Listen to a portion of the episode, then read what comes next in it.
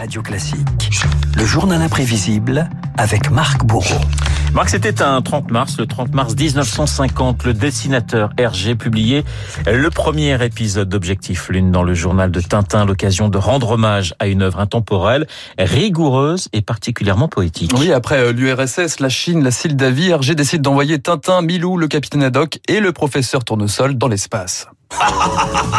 Elle est bien bonne, sacrée tournesol sur la Lune.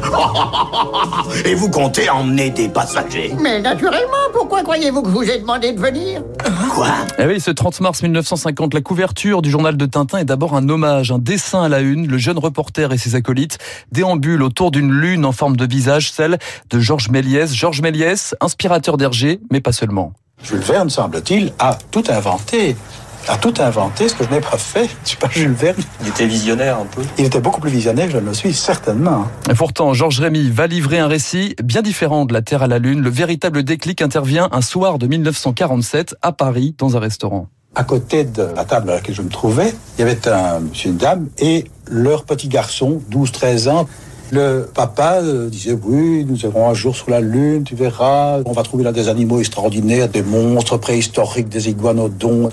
Le, le gosse lui-même, écoute papa, il n'y a pas d'oxygène sur la Lune, on va rien trouver du tout.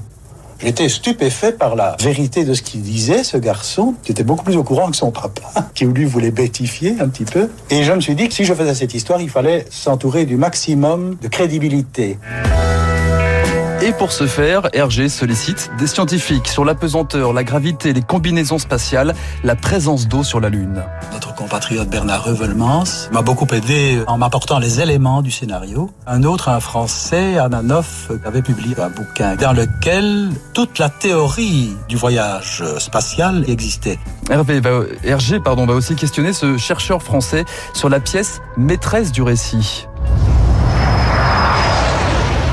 Vous aurez reconnu la célèbre fusée à damier rouge et blanc de Tintin, un lanceur inspiré des tristement célèbres V2 de l'Allemagne nazie, devenu un passeport pour l'avenir. J'ai fait construire alors une modèle de maquette que je lui ai soumis. Tout ça était plausible, à la condition, bien entendu, que mon ami Tournesol ait trouvé un moteur à énergie nucléaire. Jetez un coup d'œil dans ce périscope thromboscopique.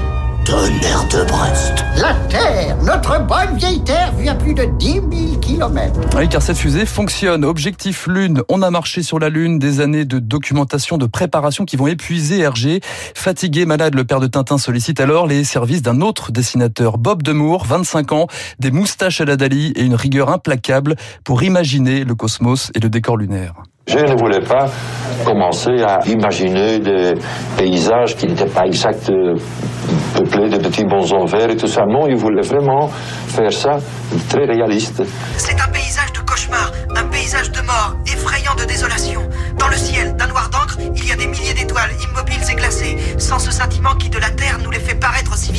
C'est un décor figé que découvrent Tintin et les lecteurs, celui du cirque E-Park, non loin de la mer de la Tranquillité sur la Lune, mer de la Tranquillité, où se posera un illustre personnage 20 ans plus tard.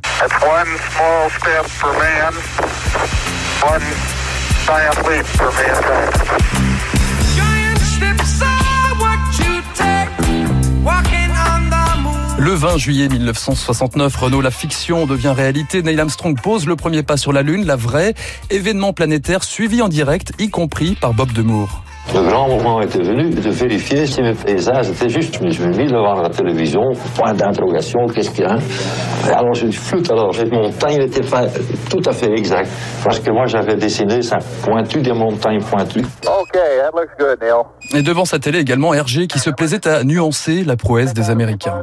On m'a raconté récemment une anecdote justement quand les premiers hommes ont débarqué sur la Lune. Il y a un gosse qui était là, je ne sais plus, c'est un garçon, je crois. Et si tu ne regardes pas, moi je connais ce Tintin déjà, j'ai déjà vu comment ça se passait. Enfin, voyons, ça n'a pas d'importance. Pour lui, hein, il l'avait déjà vu. Tintin, grand vainqueur de la conquête de l'espace, et une source d'inspiration pour les astronautes en herbe, parmi eux Claudie Aigneret. Moi, j'ai eu l'occasion, par exemple, dans des vols paraboliques, de ressentir ce que qu'était le 1 sixième de G, la pesanteur lunaire. Très spontanément, ce que j'ai fait à ce moment-là, c'était de faire les bons de Tintin sur la planète comme on les voit dans l'objectif Lune. Objectif Lune, on a marché sur la Lune, succès commercial, succès d'estime pour Hergé qui répétait souvent Renault qu'il rêvait avant tout du réel. Let me play among the stars, let me see what spring is like on Frank Sinatra pour refermer ce journal imprévisible. On a marché sur la Lune avec Tintin et surtout avec Marc Bourreau. Rediffusion du journal imprévisible du 30 mars dernier. Dans un instant, nous allons retrouver Pierrick Fay pour son décryptage. 7h56.